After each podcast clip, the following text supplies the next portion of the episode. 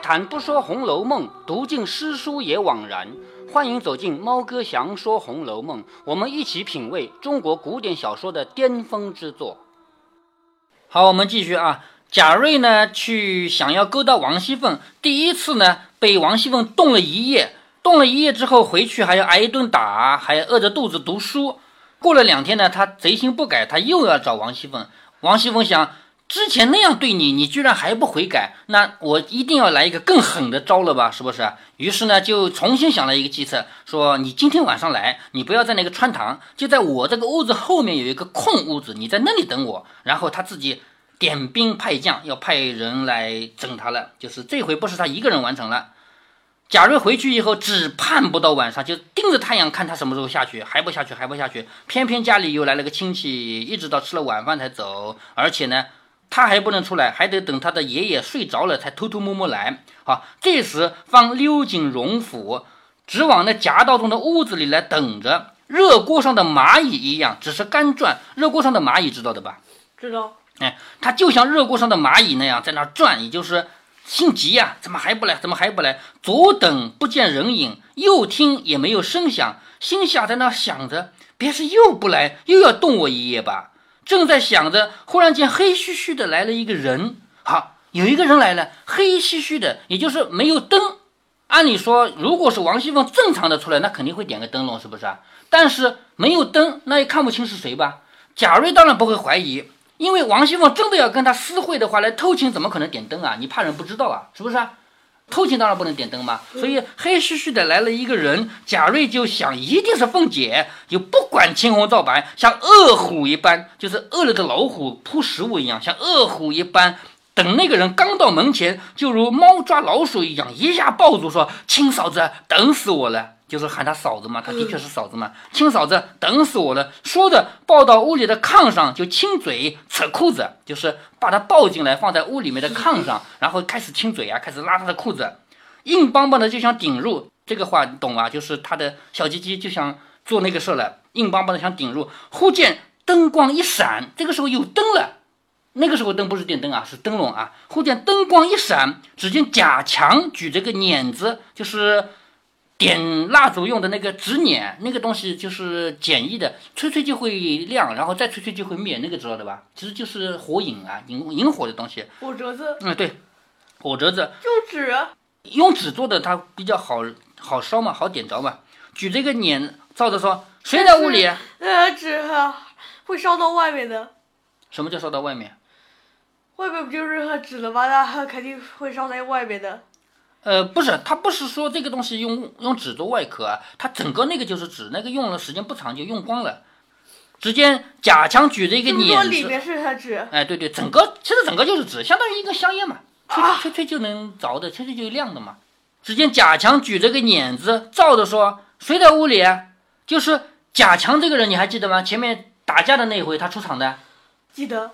他不是个简单的人啊，他打架那一回其实。浇油点火的就是他呀，对不对？嗯，让打架能够打起来就是他，但最后他全身而退，怎么着也没他的责任，因为打架的时候他不在现场，是不是？他不是提前走了吗？所以打架的事儿是他挑起来的，但是真正打架的责任人里没有他，这个人多厉害一个人啊！现在他跑来了，他拿着一个碾子照照，就是有点火了，照照说谁在屋里？只见那个炕上那个人就笑，就是刚才不是他把一个人抱到。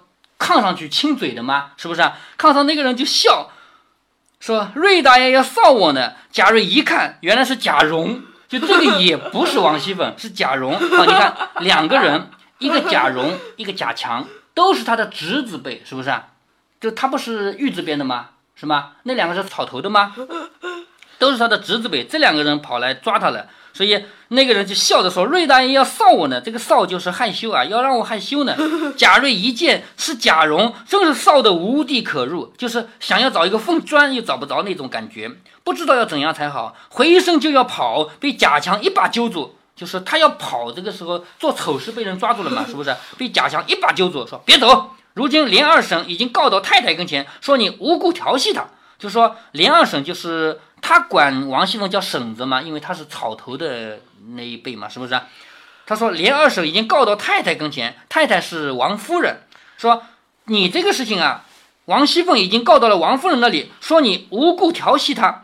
她暂且用了个脱生计，哄你在这儿等着。太太已经气死过去了。你看，要把事儿说严重一点，说太太已经气得死过去了，因此叫我来拿你。刚才，这一番这一说是有点乱，呃，能理一下吗？呃，哪里乱？就是是发生的事，就是他以为来的是王熙凤，结果呢，来的是贾蓉和贾强两个人，知道吧？嗯，贾蓉这个人故意不点灯，一点光都没有，就是干嘛？就是让贾瑞以为他是王熙凤嘛，嗯对不对？这样的话，他把贾蓉抱到炕上面去亲嘴，这就抓现行吗？如果他直接点个灯笼跑进来说谁啊，给我抓住，那你可以抵赖的呀，我什么也没干，是不是啊？可是他恰恰要就让你表现，就就让贾瑞把他抱到床上去，把裤子脱了，这个时候再来抓他，你总不好说了吧？你说你什么没干，什么没干，干嘛要脱裤子？是不是啊？是这个意思吧？所以这样一来呢，就让两个草字辈的，也就是呃，贾强呃说的很很话还是贾强说的话，就是就是你居然敢调戏王熙凤，现在王熙凤已经告到了王夫人那儿去了，王夫人已经气得死过去了，所以派我们两个来抓你的，对不对？这个话你说怎么可能告到王夫人那儿去啊？当然没告错，是不是啊？肯定是王熙凤和贾蓉、贾强他们三个人就串通好了，就来抓他的嘛。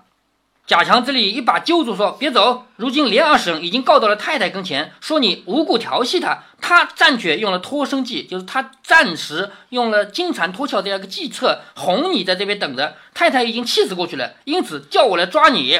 刚才你又拦住他，没得说，跟我去见太太。也就是说，王熙凤说你调戏她，也许你能耍赖，但是现在我们两个抓住你现行了。你这里抱着一个人在亲嘴啊，在脱裤子，我们都已经抓到了。走，跟我去见太太，就跟我去见王夫人。”贾瑞听了魂不附体，你说他怎么敢去见王夫人？是不是啊？这种事情那是多严重的事啊！他魂不附体，说：“好侄儿，你只说没见到我，明日我重重的谢你。”就说这两个都是他的侄儿嘛，对不对？从辈分上讲都是侄儿辈嘛。说好侄儿，你只说没有见到我，你就说你没抓到我不就行了吗？明天我重重的谢你。贾强说：“你要是谢我呢，我放你也可以，只不过我不知道你谢我多少钱。”下面开始要开价了吧？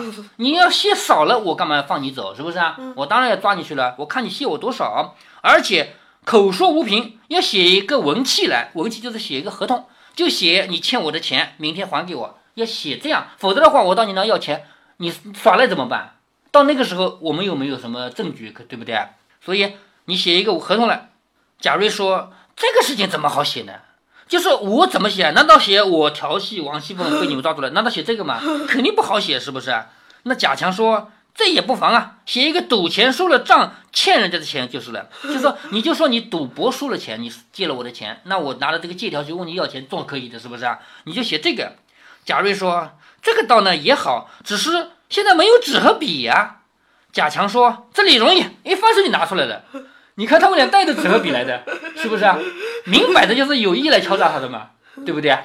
带着纸和笔来的，嗯，听说还还，听说还有很很些嗯的人和男的会把他纸他在放在他靴子里，呃，呃随时都可以拿出来写。嗯，对呀、他们晚上出来干嘛？身上要带着纸和笔啊？明摆着就是有意来敲诈他的，知道吧？所以老墨的，那个笔上面蘸点就够了，因为那个字不多嘛，知道吧？贾瑞说这个也好办，可是现在没有笔上留着的墨。哎，对，笔上你留点墨，那个就够写了。这不写的字不多，你你就那水怎么搞？啊？那水呢？不用水啊，墨就是有水的嘛，墨又不是干的，就是研好的墨在笔上面蘸一点以后，把那支笔拿来了就可以了，知道吧？写的字不多的情况下，我们蘸一次又不是写一个字，知道了吧？是吧？对了，嗯时间其实久了以后，墨也会干的。你说他要多久啊？他不是刚准备好就来了吗？是不是啊？他这个事情不是算好的吗？好，也就是说，他们要敲诈贾瑞。贾瑞说：“这个东西怎么好写呢？”贾强说：“没关系，你就写一个赌钱输了欠人家的钱。”贾瑞说：“这个好办，可是这个时候没有纸和笔啊。”贾强说：“这也容易。”说着翻身就拿出来了笔、纸，现成的，来写。他们两个做好做歹，只写了五十两。什么叫做好做歹呢？就是还价，就是你就说欠我一百两，那贾瑞想想，我要还你一百两，这个太多了，那就写五十两吧，是不是？所以做好做歹，最后写了五十两，然后画押，画押就是签字，因为明天你说没写怎么办？是不是啊？要签字还要按手印，画押就是签字还要按手印，这样的话你就跑不了了吧？这个用什么印？用什么东西印呢？印章你没见过，印台你没见过，咱们这儿有的呀。啊，他们会不会也也把印和台呃也写成袋子？印印台很小的，就这么大一个小盒子啊，很小的，带着就带着吧。你我们家有印台的，你见过没有？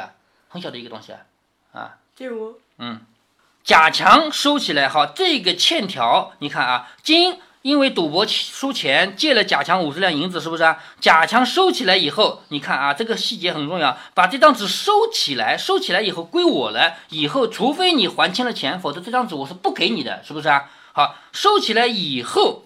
然后开始跟贾蓉捣鬼，因为这个时候贾蓉还能再敲诈一笔。刚才如果说我们说好了只有这么多钱，你们俩去分吧，那就只有五十两银子吧。可是贾瑞这个时候头已经发昏了，没想到这一层写了一张欠条以后被贾强收起来了。贾蓉说：“我没有钱，我要抓你去见王夫人啊，对不对？他愿意放你跟我没关系，可是我不放你，我要抓你见王夫人。那这个时候怎么办？你只好再写一张欠条，你只好再欠他五十两银子，是不是啊？”所以这个时候呢，是贾蓉和贾强两个人有意识的想要敲打他两回，知道吗？而贾瑞这个时候头脑已经昏了，根本就想不到这一层。所以贾强收起那张纸以后，就开始让贾蓉去继续敲诈。贾蓉一开始就咬牙说：“不行，明天告诉族里人评评理，就说你今天晚上做的丑事，我是不能放你走的。明天要告诉咱们家里的人来评评理。”贾瑞急得。以至于磕头，你看贾瑞和贾蓉他是叔叔辈和侄儿辈，是不是？他差点叔叔要给侄儿磕头了。贾强也做好做歹，也写了一张五十两的欠契才罢。也就这个时候，再敲诈他五十两，让他又写了一张纸，这才算了。贾强又说：“如今要放你呢，我就担的不是。”好，这个话怎么理解啊？虽然你已经欠了我们一百两银子，对不对？你以为你能走啊？我要放你不容易的。因为王夫人让我来抓你的，我没抓到，我回去怎么交代呀？是不是啊？嗯，所以我要放你，我就有不对的地方了。老太太那边的门早就关了，老爷在厅上看南京的东西，这一条路一定是过不去的，只好走后门。好，咱们这边的路不能走啊，这边的路，第一，老太太那边的门已经关掉了，就是贾母那边的门关掉了，那么这边呢也不能走，老爷那边啊。虽然现在是晚上，但是老爷还在那儿看从南京过来的东西，估计是书信之类的吧。其实也是骗他的啊，说这条路也不能走，万一你撞上了老爷，就撞上了贾政，那还得了？贾政来问问看你来干什么的，那怎么办？是不是啊？所以我们只好走后门。如果这一走，假如遇到了人，连我都完了。也就是说，如果碰到别人问你们三个干嘛呀，那我只好老实交代，是我们抓住了你要去交给王夫人，是不是啊？所以。假如碰到了人，我就绝对不能放你走。说如果遇到了人，连我也完了。等我们先去哨探哨探，再来领你。也就是说，我们走在前面去看看有没有人。如果没有人的话，我们再来领着你一起逃走。这个屋你也藏不得，哨时就来堆东西了。就是你也不能躲在这个屋子里，马上有人来往屋里堆东西的。等我找个地方。也就是说，这个话什么意思啊？第一，你不能跟我们一起走，我们要到前面去探路。探到没人才可以回来带你，是不是啊？第二，你不能躲在这个屋子里，我来给你指个地方，你躲着去。那这样的最终目的是什么？最终目的是把他一个人孤零零的放在一个地方要整他，知道吗？一百两银子骗到手还不完，还要再整他。说着，拉着贾瑞人熄了灯，也就是把那个灯又弄熄了、灭了，要黑灯瞎火的走嘛。出了院外，摸到大台阶底下，就是那个台阶啊。到了院外面，摸到大台阶底下，说：“你在这里窝着，你只好蹲着，别哼一声，等我们来了再动。”说着，两个人就去了。你看啊，坑他的，哎，坑他的。刚才已经说过了，你既不能跟我们走，也不能待在这个房间里。那现在把他带到这个地方，你在这蹲着，蹲着，你都不能有声音。万一有声音被人发现了怎么办？是不是？好，蹲着，等我们回来的时候再喊你走。那把他一个人丢在这儿，要继续整他，怎么整的呢？你看啊，待在哪的？就是那个台阶那儿啊。台阶那又没地方藏，就是蹲在那里，蹲在边上啊，角落里啊，是吧？贾瑞这个时候身不由己，只好蹲在那里。你说他怎么办？他还敢动吗？是不是啊？已经被人抓住了，他再动动的话就更倒霉了，是不是？于是身不由己，只好蹲在那里，心下正盘算着，忽然听头顶上一声响，就头顶上有声音，哗啦啦一下子，一个马桶，整整一马桶的屎和尿，哗一浇下来，全浇在他身上，一伸一头，贾瑞撑不住，哎呦一声，连忙用手掩住口，就是刚开始还叫，吓了一跳嘛，叫了声，然后赶紧掩住嘴，不敢再叫了，因为一叫不是给人发现了吗？是不是？满头满脸浑身都是屎尿，冰冷打颤，就是这个时候不是最冷的冬天吗？被那个一马桶的屎尿浇在身上，又臭又冷，是不是？这个时候满头满脸都是屎尿，冰冷的在那发抖。只见贾强跑过来说：“快走快走！”贾瑞就像得了命一样，三步两步的从后门跑回家里。天已经三更了。其实这两个人有意让他蹲在这儿挨一马桶的粪便的，是不是啊？整他嘛！天已经三更了，只好叫门。就是这个时候怎么办？门又不开，是吧？只好开开门，开门，开门。开门的人一看这个模样，怎么了？你这是全身的屎尿回来了，是不是？他只好撒谎说天黑了，我一失脚掉到茅坑里去了。就是咱们现在不太有这种机会了。以前这个茅坑不都是露天挖一个坑嘛，是不是？里面有屎有尿的。所以他说天黑了，一失脚掉进去的。一面到自己的房中更衣洗濯，就是换衣服啊、洗澡啊。心下知道是凤姐在整他，就到这个时候他才知道是王熙凤整他，因此发了一回恨，就是他心里恨王熙凤。再想想王熙凤的模样呢，又恨不得一时搂在怀里。于是这一夜没睡觉，就是他心里对王熙凤那个感觉太复杂了。他明知道王熙凤在整他，可是他又想他，他。控制不住自己内心对他的那种想法，对那他那个爱恋，于是他一边恨，一边又恨不得要搂在怀里，这一晚上都没有睡觉。从此满心想着凤姐，只是不敢再往荣府去了。贾蓉两个又常常来要银子，他不是写了两张欠条的吗？欠人家一百两银子吗？贾蓉两个人常常来跟他要银子，他又怕祖父知道，他这个时候又不能跟爷爷说，所以就急了嘛。正是相思尚却难尽，更又添了债务，就是他对王熙凤的那个相思啊，还管不住呢，而且又添了一百两银子的债，日间功课又紧，就是白天还要上学嘛，还要读书嘛。他二十多岁的人还没有娶亲，就是还没结婚。尔来想想凤姐，这个尔来呢，就是近日以来，最近这段时间想着凤姐，未免有那指头告了萧法等事。指头告了萧法，你肯定不懂。不光你不懂啊，其实我读了好多年，我也不懂。我一直到最近这两年看别人研究《红楼梦》的著作，听别人的讲座，我才知道什么叫指头告了消法。也就是正常情况下，如果他结婚的话，或者假如王熙凤真跟他偷情的话，他是可以做爱的嘛，是不是？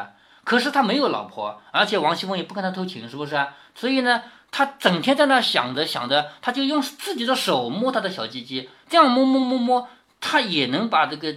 里面的精子给流出来，这种事情，这个也不干净啊，不是什么好事啊。这个事情就叫做指头告了萧法。作者在这里没有直接写这种事情的术语叫手淫，就用手来满足那个欲望，叫手淫。在书里面用的是比较隐晦的说法，说指头告了萧法，就是他因为他整天想着王熙凤，他又得不到手，所以最后就只好手淫了。更兼两回动脑奔波，两次被动了。又生气，老是生气嘛，因此三五下里夹攻，不觉就得了病。就是他这个病是什么原因呢？几大原因，又挨冻，又想着王熙凤，心病也有，身体的病也有，是不是？而且还有人来问他要钱，是不是？多个事情积累在一起，于是就得了病，内心发膨胀，口中无滋味，脚下如棉，眼中是醋，就是说他这个症状啊，很。很离谱，内心呢膨胀，就是心里呢想事想的多，嘴里呢吃什么都没有味道，走路呢脚下像踩了棉花一样，其实就是走路走不稳了，是不是啊？就实际上是腿无力，眼中就像有醋一样，就是眼睛也酸酸的，黑夜发烧，白天没有力气，然后下逆连筋，也就是说下面连撒尿都带着筋，咳嗽带血，就咳嗽咳出来的痰还有血，如此症不上一年。都添全了，好，这里注意时间啊，不上一年，就是不到一年，不到一年，那至少也有好几个月，是不是？总不能说一两个月。少大半年。哎，对，至少大半年了吧，是不是？所以不到一年，这些病都全了，于是不能支撑，一头睡倒，合上眼睛还是梦魂颠倒。从林黛玉是已经是呃林黛玉进进贾府之后第几年了？林黛玉进贾府到这儿已经有三年吧，我们先停一下，我们下一回我们专门来分析这个《红楼梦》里的时间概念啊。本来呢，确实到这里要给你理一理时间了，已经讲的跨度比较大了。好，不到一年，他的病已经添全了，于是不能支持，一头睡倒，合上眼睛呢，还是梦魂颠倒，满口乱说胡话，惊怖异常，百般请医治疗，诸如肉桂。附子、鳖甲、麦冬、玉竹等药吃了几十斤下去，也不见个动静。就是那么多好的药，肉桂就是桂圆嘛，对吧？附子什么东西我不知道，鳖甲就是甲鱼，是吧？那些好的药吃了几十斤下去，也不见个动静。也就是说，他这个病实在是太严重了。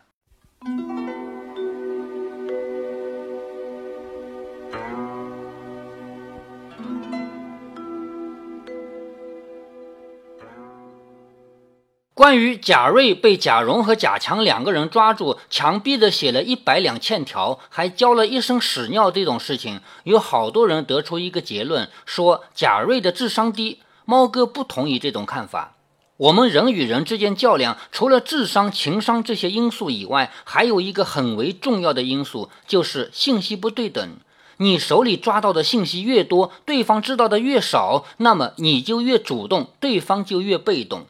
就拿这件事来说，贾蓉、贾强两个人说王夫人已经气死过去了，我们是奉命来抓的。对于这个说法，贾瑞并不知道真假，所以他已经在信息量上处于劣势，这是他失败的最根本原因。站在这个角度，我们再来看可怜的贾瑞，他在被抓以后的表现还算理智了，因为他可能要面临的是两大选择：A 被抓了去见王夫人；B 用五十两银子脱身。我们要分析贾瑞的得失，必须站在他的角度分析他面对的几大选择是哪一个投入产出比最高。很显然，只要是个人都知道这里面的利害关系。贾瑞的选择在他的角度来说是正确的。在平时的语音节目中，以及在平时的聊天中，猫哥经常要说到一个观点，那就是不能用上帝视角来分析一个人的是非得失。典型的就是对一些历史人物的评判，比如晚清的慈禧太后啊、李鸿章这些人。你要是站在整个人类历史的角度，或者说站在上帝的视角，那一定会得出历史教科书上的结论。但是你先要回到他们的视角，在他们所掌握的信息量的情况下，再看看摆在他们面前的几大选择，你就不难得出另一个答案。所以，猫哥经常要强调的是，人都是时时刻刻在做当前的最优选。注意“当前”两个字，在每一秒钟都只能根据这一秒的实际情况，在这一秒可选的几个方案中做出最优选择。你不可能知道下一步的演变。当你接受了这个理论，你就可以进一步理解为什么五十两的欠条会变成一百两。那么我们在实际生活中虽然不会都像贾瑞那样偷偷摸摸，但是我们一定有好多事情是要做选择的。比如两个企业的谈判，你作为企业的负责人，怎样才能给自己一方谈到最大化的利益呢？